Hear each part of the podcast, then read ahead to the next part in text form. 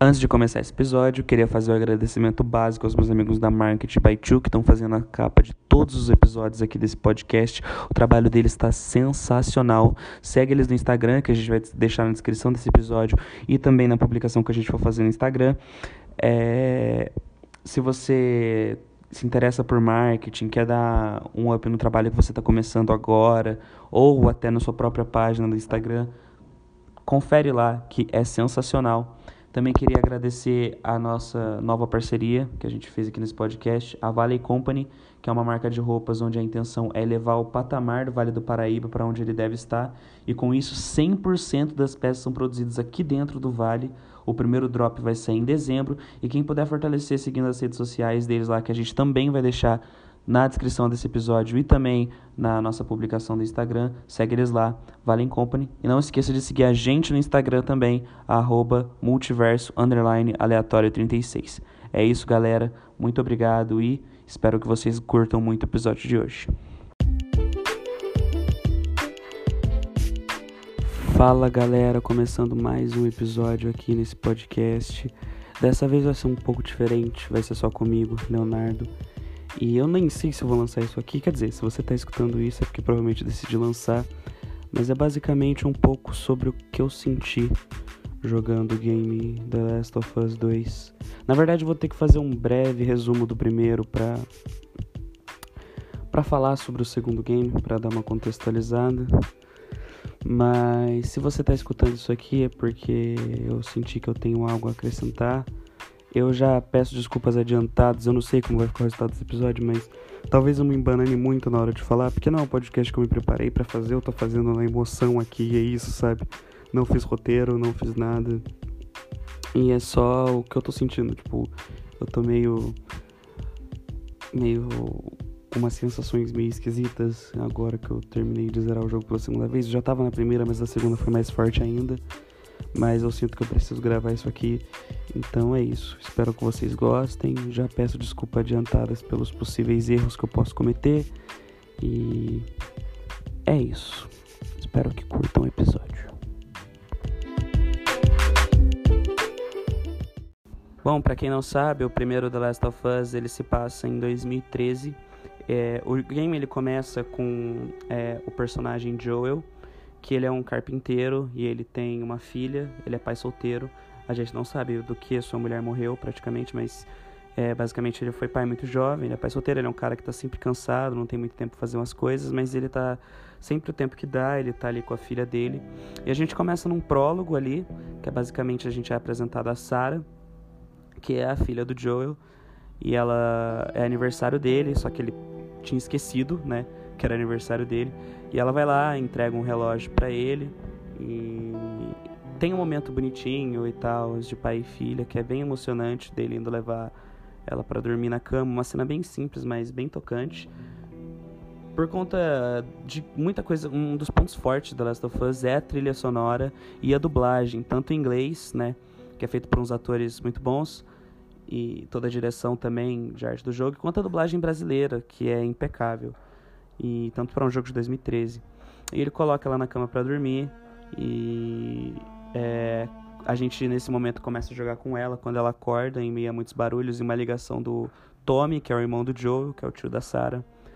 E ela basicamente entra em desespero, começa a procurar seu pai, ela não acha, até que depois de procurar pela casa toda, ela ele aparece é, entrando na casa e fugindo do vizinho, dizendo que ele ficou louco, alguma coisa aconteceu. E o vizinho entra e o Joe acaba atirando nele. E, tipo, o cara tentou simplesmente atacar todo mundo, ele tava incontrolável. E é basicamente que a gente é apresentado ao primeiro zumbi do jogo, que não é necessariamente o zumbi. No mundo de The Last of Us, o... a infecção ela começou basicamente por causa de um fungo que existe na vida real, que é o Cordyceps é um fungo que ataca as formigas, na verdade, que é, basicamente elas fazem outras formigas se tornarem mais violentas e começarem a atacar as outras. E começa a crescer um fungo na cabeça dela conforme o tempo vai passando, ela vai ficando irreconhecível, se tornando um monstro. E de alguma forma nesse jogo esse fungo começou a afetar humanos e começou um surto. E Joe e Sarah tentam fugir, tentam fugir, acabam fugindo da casa. O Tommy aparece. Eles pegam um carro e tentam ir para algum lugar seguro, mas eles acabam indo no meio da cidade. Todo o caos lá tá acontecendo, muitos infectados, militares, explosões e que não sei o que. E eles acabam correndo. É, Joel e Sarah acabam se separando do Tommy. Em um certo momento, Joe se depara com um militar e que recebe ordens para eliminar os dois e ele acaba atirando contra, o Joe sai correndo, mas o tiro acaba pegando Sarah.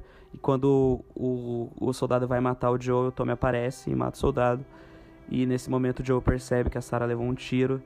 E é uma cena extremamente agonizante de se assistir, que é basicamente um pai perdendo sua filha, é uma garotinha pequena, é, de 12 anos de idade, se eu não me engano. A gente vê ela morrendo, agonizando e o pai sem poder fazer nada, e é uma cena muito, muito tensa. E o jogo pula para 20 anos depois. Assim, 20 anos de apocalipse.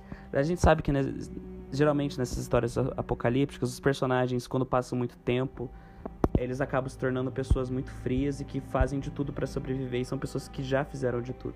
E 20 anos depois, a gente já imagina que o Joe seja uma pessoa completamente diferente, é extremamente amargurada com a perda da sua filha, que já fez de tudo, focou simplesmente em sobreviver é, é um cara que basicamente deixou de viver. A sobrevivência a todo custo. Ele se tornou um contrabandista, é, é, que agora ele tem a sua parceira Tess, né? E, tipo assim, é, agora resumindo um pouco o jogo, é, a gente tem um grupo chamado Os Vagalumes, né? Que são um grupo que está tentando basicamente encontrar a cura para tudo isso aí. É um grupo meio considerado terrorista, porque existem os militares, as zonas de quarentenas também nesse mundo. O mundo, em vários lugares, ele meio que se restabeleceu de uma forma meio caótica. É basicamente um regime quase fascista que predomina ali nas zonas de quarentena comandada pelos militares. E o Joe é um contrabandista que vive nessas zonas e tal. É, a gente não sabe o porquê que de início ele não tá com seu irmão Tommy também. São 20 anos, então muita coisa aconteceu. Uh, mas basicamente é, o Joe e a Tess eles têm que pegar um carregamento de armas que um cara estava devendo para eles. Chegando lá, é, o, a, a, gente descobre que esse cara deu todos os armamentos para os vagalumes, que era da, do Joe e da Tess, e eles acabam matando o cara. Mas a líder dos vagalumes, a Marlene, precisava desse carregamento e basicamente, tipo, é, eles fazem um acordo que eles podem dar as armas para os dois se o Joe e a Tess levarem a cruzarem o país com a Ellie e levarem ela até o, o outro lado dos vagalumes. E nesse meio tempo acaba acontecendo umas coisas, a Tess acaba sendo mordida. O Joe, ah, antes disso, o Joe ele fica bem recluso de levar a Ellie, obviamente, né? Mas, né, ele acaba aceitando porque é bastante armamento e a Tess também quer fazer isso. No meio do caminho, eles acabam descobrindo que a Ellie foi mordida e que ela também está infectada, só que ela não se tornou um, um, um, um dos zumbis ou um monstro infectado que seja. Ela basicamente é a cura para tudo isso. É por isso que a Marlene quer tanto levar ela para outra base dos vagalumes. E o Joel e a Tess decidem levar. A Tess, ela começa em algum certo determinado momento do jogo, ela começa a ficar louca. Ela fala: a gente precisa levar ele, a gente precisa levar ele. E como eu né, acabei me perdendo ali atrás, é o momento que a gente descobre que a Tess foi mordida e é por isso que ela quer tanto levar ele. Por quê? Não porque ela acha que ela vai ser curada, porque ela sabe que a viagem demorará dias e o Cordyceps ele demora dois dias para tomar o corpo do hospedeiro e a viagem ia demorar muito mais. Eu falei dias, mas na verdade ia demorar meses, tá ligado? Ou semanas. Então, mas não era nem por isso. É porque, mano, tipo, mais pra frente no jogo a gente vai entender melhor isso no Joe também. Mas a Tess, ela é uma pessoa que simplesmente, depois que o mundo acabou, ela perdeu totalmente a humanidade ela, dela. E ela só fez coisas para sobreviver. E ela se culpa muito por isso, tá ligado? Tipo, pelo menos eu acho que ela se culpa muito por isso. O jogo não deixa isso explícito, mas eu, pelas atitudes dela, de desse desespero de levar a Ellie, eu creio que sim, porque ela viu que na Ellie, ao, depois de tanta gente que ela matou, de tanto mal que ela já causou, há uma, uma esperança de ter feito algo bom, sabe? E eu acho isso muito da hora, esse dilema do jogo, de tipo. Essa coisa que traz, né? Tipo, de. Eu, eu vou morrer tendo feito algo importante, pelo menos. E ela faz, como ela e o Joe têm uma relação muito grande, provavelmente eles têm dívidas no meio, ela faz o Joe levar ela sozinha como forma de quitar essa dívida. E agora resumindo bastante mesmo assim, o primeiro game, a gente vê uma relação muito forte sendo construída entre o Joe e a Ellie. Basicamente o Joel descobrindo o que é ser pai de novo, redescobrindo, né, o que é ser pai. E é muito bonito de se ver. E eles atravessam o país todo, muita coisa acontece. Eu não vou contar o primeiro jogo inteiro, até porque o foco nesse podcast vai ser o segundo. Eu tô já há bastante tempo falando do primeiro aqui, quase 10 minutos. Mas o Joel basicamente é, consegue levar ela até os vagalumes depois de ter passado pelo inferno na Terra. No meio do caminho ele reencontrou algumas pessoas conhecidas, né? De muito tempo atrás, conheceu pessoas novas, perderam pessoas também no caminho, que foi bem tenso, algumas situações. Ele reencontrou o irmão dele, e mas no final ele acaba cedendo, né? É aquela coisa, ele é bem durão, ele demora para ceder para ele, né, de demonstrar o lado efetivo dele, mas ele acaba cedendo. E no final, depois de tudo isso que a gente passou, a gente descobre que, na verdade, uh, para o mundo ser salvo, para ter uma vacina, a Ellie teria que morrer. E o Joel não aceita isso. Ele fala para tentar encontrar outro jeito. E quando eles encontram o Joel e a Ellie, a Ellie tá desacordada. E eu acho muito interessante nessa parte porque ninguém dá uma escolha para Ellie nesse momento. Porque assim, os vagalumes simplesmente falam: "Vamos fazer a vacina". Não vamos nem perguntar para ela o que ela quer. Vamos simplesmente fazer a vacina. E foda-se ela, tá ligado? E eles falam isso pro Joel. E o Joel fica tipo: "Não, tá ligado? Não vai acontecer isso". E o Joel simplesmente mata todo mundo no foda-se. E simplesmente salva a garota. E eu acho uma coisa muito da hora, porque é nesse momento que a gente vê que o Joel não é um herói. Em nenhum momento ele vai ser um herói. Ele simplesmente tá pensando no bem da Ellie e no bem dele também. Tipo, e não dá para julgar se, se ele foi egoísta ou não. Pode até dizer que sim, mas o cara basicamente salvou a filha dele, tá ligado? Mas ao mesmo tempo, ele também não deu essa escolha para ela. Ele não perguntou se era isso que ela queria. E no fundo ele sabe que ela não ia querer ser salva, que ela ia querer ter morrido lá e ter salvado todo mundo. Mas. E ele mata todo mundo lá, mata Marlene. E quando a Ellie acaba que. Ele acaba mentindo pra Ellie, inventando toda uma história, falando que tinha outras pessoas, mas que não tinha como fazer uma cura, mas eles ainda estavam estudando e que não precisavam dela. A Ellie fica meio assim. E chega um certo momento no final do jogo que ela confronta ele, quando eles estão indo para Jackson, que é a cidade do Tommy, que é uma cidade segura, que é onde o Joe planeja viver com ele lá. E ela questiona para ele, tipo, cara, é verdade mesmo tudo que você tá me falando? E o Joe diz que sim. Ele mente pra ele. E o jogo acaba. e a gente só vai descobrir o que aconteceu sete anos depois, tá ligado? Tipo, dessa mentira do Joe pra ele. O que que resultou, né?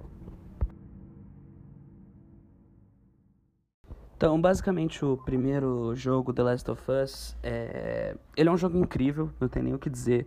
Uh, é um jogo que tem inúmeras camadas, não é uma história original, a gente já viu histórias parecidas em vários outros lugares. Só que eu acho que é um jogo que consegue ir além, sabe, nas suas temáticas e no que ele quer dizer.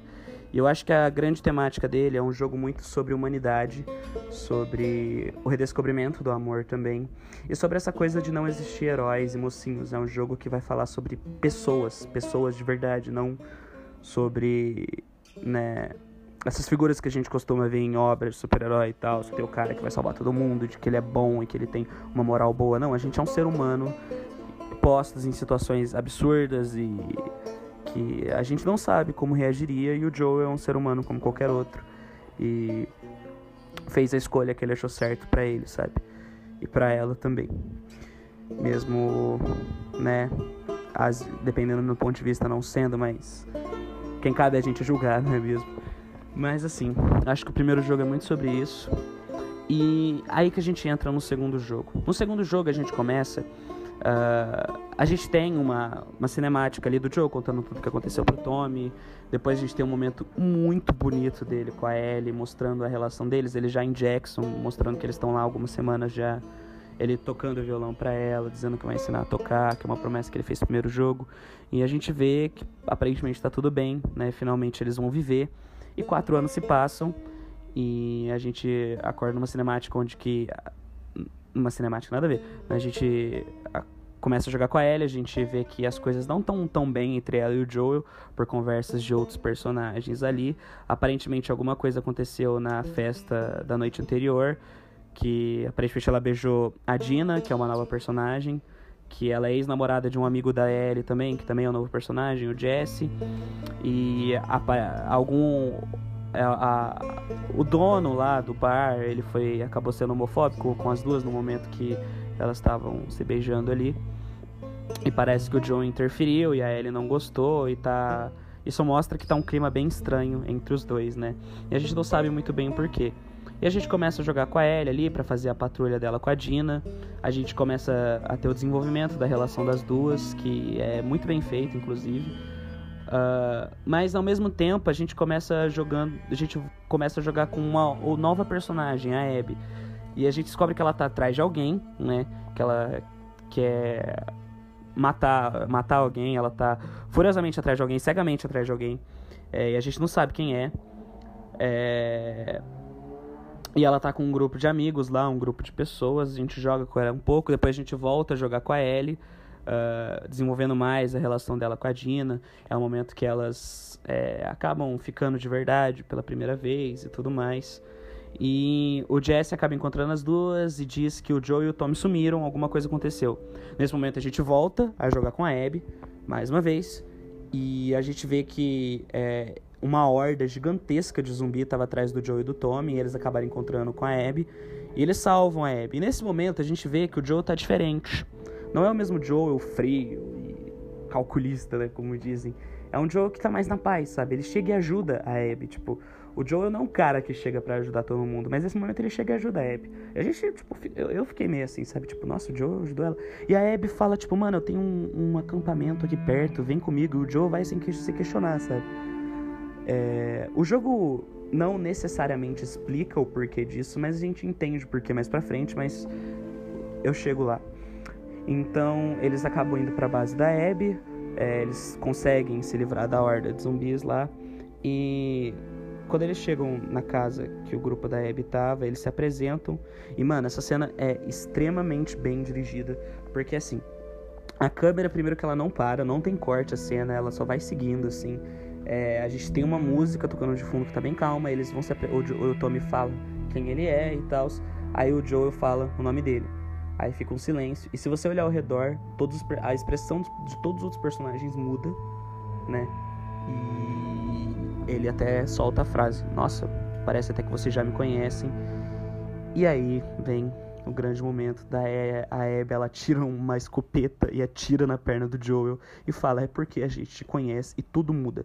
Tipo, eles acabam nocauteando o Tommy e ela eles prendem o Joel e ela pega um taco de golfe e diz que sua morte não vai ser lenta né? E o Joe não sabe quem ela é, de início ele fala quem é você, ela fala tipo, você não sabe, o Joe fica quieto, ele olha e fala, faz o discurso que você tem que fazer. E a gente volta para ela indo atrás do Joel, ela chega nessa cabana onde todo mundo tava, ela consegue encontrar, mas ela acaba sendo imobilizada e vê o Joel todo torturado e mutilado ali no chão.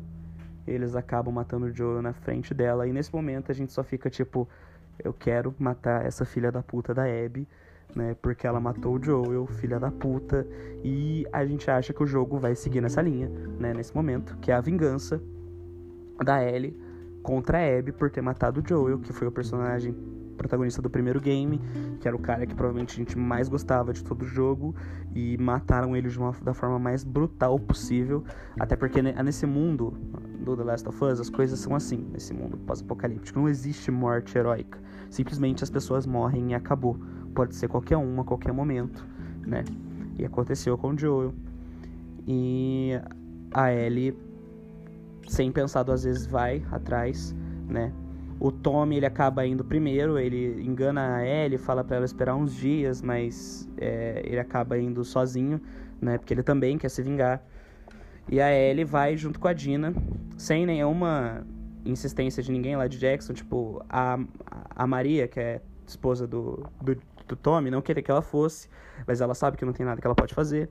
E ela e a Dina vão para Seattle porque na conversa eles alguém tava com uma jaqueta de Seattle e aí é a, é a única pista que eles têm. Eles vão nessa encruzilhada atrás, né, de quem matou o Joel.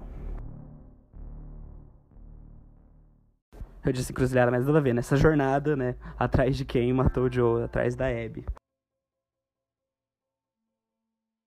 E acho importante falar que nesse momento que a Ellie sai com a Dina, ela vai para Seattle para ir atrás é, né, dos caras, das pessoas que mataram o Joel, a gente vai entrar numa jornada muito profunda de não só de vingança, né, mas também de a perda da humanidade, né. É, The Last of Us 2 é um jogo que vai ser muito sobre consequências das suas ações, tipo Durante essa jornada a gente vai descobrir o, que realmente aconteceu, né? Depois da mentira que o Joe contou para Ellie e todas as consequências das ações dele que refletiram tanto nela quanto nele e as, as consequências das ações dela também. É, como isso vai ser extremamente é, danoso no futuro, sabe? Tipo, uma frase que fala muito bem sobre esse jogo, aquela frase do Chaves, né? A vingança nunca é plena, matar homem e veneno. Apesar de não ser um jogo exclusivamente sobre vingança, eu já chego, desenvolvo esse ponto mais lá pra frente. Mas é basicamente isso, sabe? Quando você tem esse objetivo, que você acha que as coisas vão melhorar para você, se né, você se vingar de quem fez esse mal para você, mas no final não vai te trazer nada, né? E o jogo ele vai fazer um jogo de espelhos muito forte, porque o jogo não só vai fazer você ver o lado da Ellie, que nesse momento você vai ficar com raiva da Abby, mas ele também vai te fazer tentar entender o lado da Abby. Porque em um certo momento do jogo, o jogo vai fazer você jogar com a Abby, entender o lado dela, entender a história dela e o porquê que ela fez aquilo com o Joel, e ver que ela é basicamente um espelho da Ellie. As duas, tipo, apesar de muito diferentes, são muito semelhantes, sabe? É, e eu acho que o jogo faz isso de uma forma impecável, porque até certo momento você tem a visão da Abby como uma vilã, né? E depois chega num ápice e o jogo do nada volta três dias, porque toda a campanha da Ellie se passa durante três dias em Seattle, né? Que começa a jornada dela de vingança, que ela indo atrás de um a um dos culpados, matando cada um a sangue frio, e com isso ela vai cada vez mais perdendo a humanidade, cada vez mais ficando mais fria, mais sádica, se tornando muito mais parecida com o que o Joel era no primeiro jogo, né? E é, ela faz umas coisas bizarras, a ponto de torturar uma, uma das personagens e até o ápice que é matar uma mulher que estava grávida, sabe? E a gente vai vendo como isso afeta muito a Ellie e tal, e como ela vai perdendo pessoas no caminho, né? Tipo, ela perde, acaba perdendo o Jesse em certo momento, que a Abby mata ele. E coisa também da Abby. Tipo, tudo que a Ellie perde é consequência, né? Das ações dela também. E tudo que a Abby também vai perder também é consequência das ações dela por ter ido se vingar do Joel, porque a, o grande objetivo da Abby ter feito o que fez com o Joel foi porque quando o Joel matou todo mundo naquele hospital, um dos únicos o, um, o médico que era um dos únicos caras que poderiam achar a cura, a vacina da Ellie, o Joel foi lá e matou a sangue frio. Não só e ele era o pai da Abby, não só ele matou o pai da Abby, como matou a única esperança, né, de ter uma vacina para esse mundo.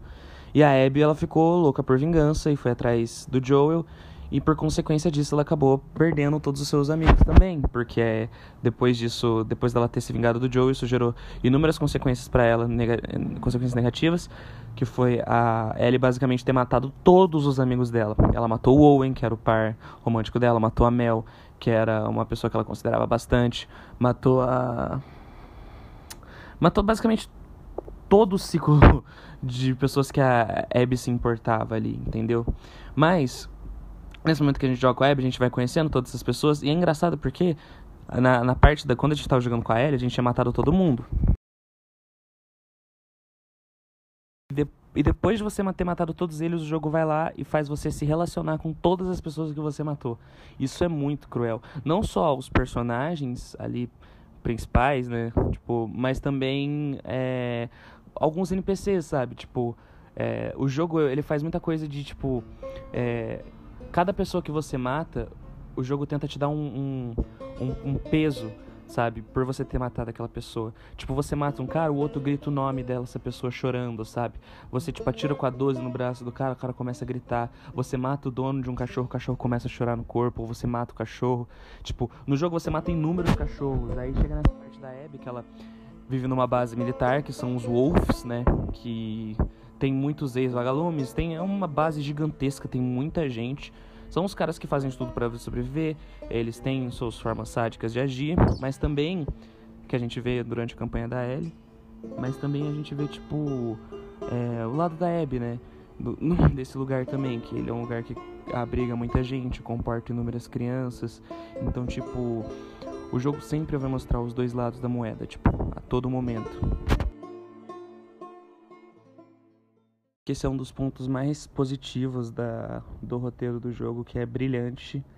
E outra coisa que vai fazer a gente se relacionar muito com a personagem da Abby, tipo, é, é o momento que ela encontra dois personagens de um grupo rival dos Wolves, que são cicatrizes ou serafitas, que é um grupo de uma seita religiosa, né? E são uns caras muito sádicos, assim, muito sádicos mesmo. Novamente, na campanha da Aérea a gente só vê eles estripando pessoas, crucificando algumas e agindo de um jeito extremamente doentio. Inclusive a apresentação deles é muito incrível, que você chega num cenário cheio de neblina, com uma música muito tensa e tipo tudo aquele todo matagal e você não sabe de onde os, onde os caras estão, você só ouve os assobios dele porque eles se comunicam com assobios. É uma cena extremamente incrível e tensa, assim. E depois na campanha da Abby, é, também a gente vê o, o, lado ruim deles, mas também a gente conhece dois personagens, né? Que é o Lev e a irmã dele, que eu esqueci o nome, mas é, é. em um certo momento, numa cena incrível também que foi apresentada em um dos trailers do, do game, que é a, a Abby sendo torturada pelos Serafitas, né? Eles vão enforcar ela, mas ela acaba sendo salva pelos dois. Eles acabam até quebrando o braço de da irmã do Lev. E mas eles se salvam e tal, e a Abby naquele momento decide ajudar eles também. A Abby ela é uma pessoa que assim como eu disse da tese, ela é uma pessoa que se sente mal, muito mal por tudo que fez, sabe? E ela tenta buscar uma redenção ali. E ela acaba ajudando os dois, sabe? Ela acaba envolvendo o Owen e a Mel nisso, porque o Owen também era o cara que estava cansado dos Wolves, ele queria ir embora e ele também ajuda os dois. E ela começa a criar uma relação muito forte com o Lev, né? Que eles eram dois serafitas que estavam fugindo porque o jogo não deixa isso explícito, mas tipo, que na verdade deixa sim em alguns diálogos, mas não é um foco assim. Mas em alguns diálogos você pode perceber que o Lev, na verdade, acho que ele é um, um, um homem trans, né? Um, porque é, ele tinha um nome feminino, né? Que, tavam, que davam para ele, tinha cabelos grandes e tal, era considerado uma menina, e, mas ele não se sentia assim. E ele foi lá e raspou a cabeça, e isso era considerado um pecado, e foi por isso que eles fugiram e tudo mais. Então a gente vai ter esse lado da Abby também, ela criando essa relação com Lev, que é muito parecida com a relação que o Joel criou com a Ellie no primeiro game. Então, assim, é impossível você não gostar da Abby, sabe? E durante o jogo a gente vai vendo as coisas que a Ellie fez, né? Só que na visão da Abby, tipo, as pessoas que ela ia perdendo e tal, até o momento que a Ellie mata o Owen e a Mel e a a Ellie acaba deixando escapar um mapa dela lá com a localização onde ela estava escondida em um teatro lá, onde estava ela, o Tommy, o Jesse e a Dina. A Abby chega lá puta da vida, né? E com o Lev também. Nesse meio tempo, a irmã do Lev acabou morrendo porque teve uma grande invasão no, na ilha dos Serafitas, que a Abby foi resgatar o Lev porque ele foi tentar encontrar a mãe dele, mas a mãe, a mãe dele não aceitou ele. E quando ela foi lá, foi bem no momento que os Wolves decidiram atacar a ilha e teve toda uma cena incrível, impecável de ação ali. E daí a gente tem esse momento que a Abby volta pro lugar onde o Owen tava e, e a Mel estão mortos. Ele, ela vai atrás de vingança também. Ela acaba matando Jesse quando ela chega lá no teatro. É, deixa, atira, acaba atirando no Tommy. Ele perde o movimento de uma parte do corpo. E é o momento que o jogo faz você lutar, fazer a Abby e a Ellie lutarem contra si. Só que você joga com a Abby, e isso é muito brutal, porque você não quer bater na Ellie e o jogo faz você bater na Ellie e vencer a Ellie. E tipo, mano, a Abby dá uma surra na Ellie, mas tipo uma surra gigantesca. E tipo, é o momento que a Abby também tá perdendo a humanidade de novo. Ela quase, na hora que ela vai matar a Dina, a Ellie fala: "Não, por favor, não mata ela, ela tá grávida". E ela fala: "Perfeito, né? Porque tipo, a Ellie também tinha matado uma pessoa que tava grávida". Só que daí o Lev vai lá e fala: "Abby, tipo, que isso? que você tá fazendo? Para que isso, sabe?" E é o momento que ela recobra uh, que recobra não, é, tem de volta um, aquele senso de humanidade, assim, tipo, né, eu não preciso fazer isso. Ela só fala pra Ellie, não vem atrás de mim. É o momento que a Abby percebe que a vingança, tipo, realmente não vai trazer nada de positivo para ela, só vai fazer ela perder mais e mais e mais pessoas. E ela deixa a Ellie viva. E, e nesse momento a, Ellie, a Abby já se tocou disso. A gente tem um salto temporal, né? E basicamente a, o bebê da Dina com o Jesse já nasceu e o Jesse morreu e tá ele e a, e a Dina cuidando disso, cuidando do bebê e tal. Mas a gente vê que a Ellie ela tá super magra, né? Eles estão elas estão vivendo numa fazenda, ela tá super magra. Você vê que ela não superou os traumas, né, que ela teve, tipo, no jogo todo, você tem um caderninho da da Ellie que você pode ir acessando, ver as coisas que ela tá anotando. E você vê que ela sempre desenha o Joe e ela não consegue desenhar o olho do Joe. E sempre que ela lembra do Joe, ela lembra daquela imagem dele torturado e tal. E ela sempre tem pesadelo com isso, ela tem crises e crises é muito muito forte assim para ela. E é uma coisa que ela não consegue deixar para trás, né? Mas aí o Tommy, ele chega lá, fala que ele descobriu onde a Abby estava e fala para ir atrás dele porque ele não pode. A Ellie, no primeiro momento, se recusa, né? Porque ela tá vivendo ali com a Dina, mas isso fica na cabeça dela, ela não consegue ficar em paz. Ela decide ir atrás da Abby. Nisso a Dina diz que se ela for, ela não vai estar tá mais lá quando a Ellie voltar. E a Ellie escolhe ir atrás da Abby mesmo assim. E a gente tem, acho que é um dos poucos momentos que o jogo vai te recompensar, não vai te fazer se sentir culpado por matar pessoas, porque a gente o cenário do jogo muda completamente, a gente vai para uma praia, acho que lá pela Califórnia, não sei, tipo, né, uma coisa mais ensolarada e tal, porque o jogo todo foi neblina, chuva, e chega nesse cenário assim. Uh, a gente está indo atrás da Abby, que ela, a gente vê que ela foi capturada pelos Cascavéis, que é um grupo de quase meio que traficantes de pessoas, eles escravizam pessoas e tal. Então é o único momento que o jogo vai fazer você não se sentir mal por matar seus inimigos, tá ligado? Porque você sabe que eles são 100% ruins. Mas tipo, é, nesse momento a Ellie ela encontra a Abby, ela tá presa aparentemente há meses ali, ela e o Lev. Uh, e é muito chocante quando a gente vê a Abby, porque é, ela tá toda, tipo, magra e tá com o cabelo cortado, tipo, pra quem não sabe, a, Ellie, a Abby, a Abby, Abby, ela é bem bombada, ela era bem bombadona e tal, ela tá, tipo, extremamente magra e dá pra ver que ela foi torturada. A Abby solta a Ellie e elas vão até o, um, um barco. Ela, a Abby diz que tem um barco, né? Para elas poderem fugir. E é muito interessante porque o, o, menu do jogo todo é um. Quando você entra no menu do jogo, é um barco, né? Num, numa praia aparentemente totalmente vazia. A gente vê que o menu do jogo é a cena final, né? E é muito interessante porque o jogo faz um, um, um negócio ali a cena que é genial, na minha opinião. É uma praia totalmente vazia e o barco da Abby tá pra frente e o barco da, e, da Ellie tá apontado para trás, né? O que significa muito aquela coisa da Abby já ter seguido em frente, já ter entendido que aquilo, aquele sentimento de vingança e ódio não vai trazer nada para ela. E a Ellie é aquela pessoa que não entendeu ainda, sabe? Que ainda tá naquilo, sabe? Que não consegue esquecer, que não consegue deixar as coisas para trás, sabe? E ela chega no ápice de perder a humanidade dela, que ela fala pra Abby lutar com ela, a Abby se recusa, porque ela fala que não vai fazer isso, que ela não precisa mais disso, e ela ameaça matar uma criança indefesa, que é o Lev, pra Abby poder lutar com ela. E é muito bizarro, sabe? A gente vê a Ellie que a gente viu no primeiro jogo chegando nesse ponto. E a gente começa a lutar com as duas, dessa vez com a Ellie, a gente tá controlando a Ellie. E é incrível como a gente não quer lutar com a Abby nesse momento. Eu não queria apertar os botões, eu não queria matar a Abby.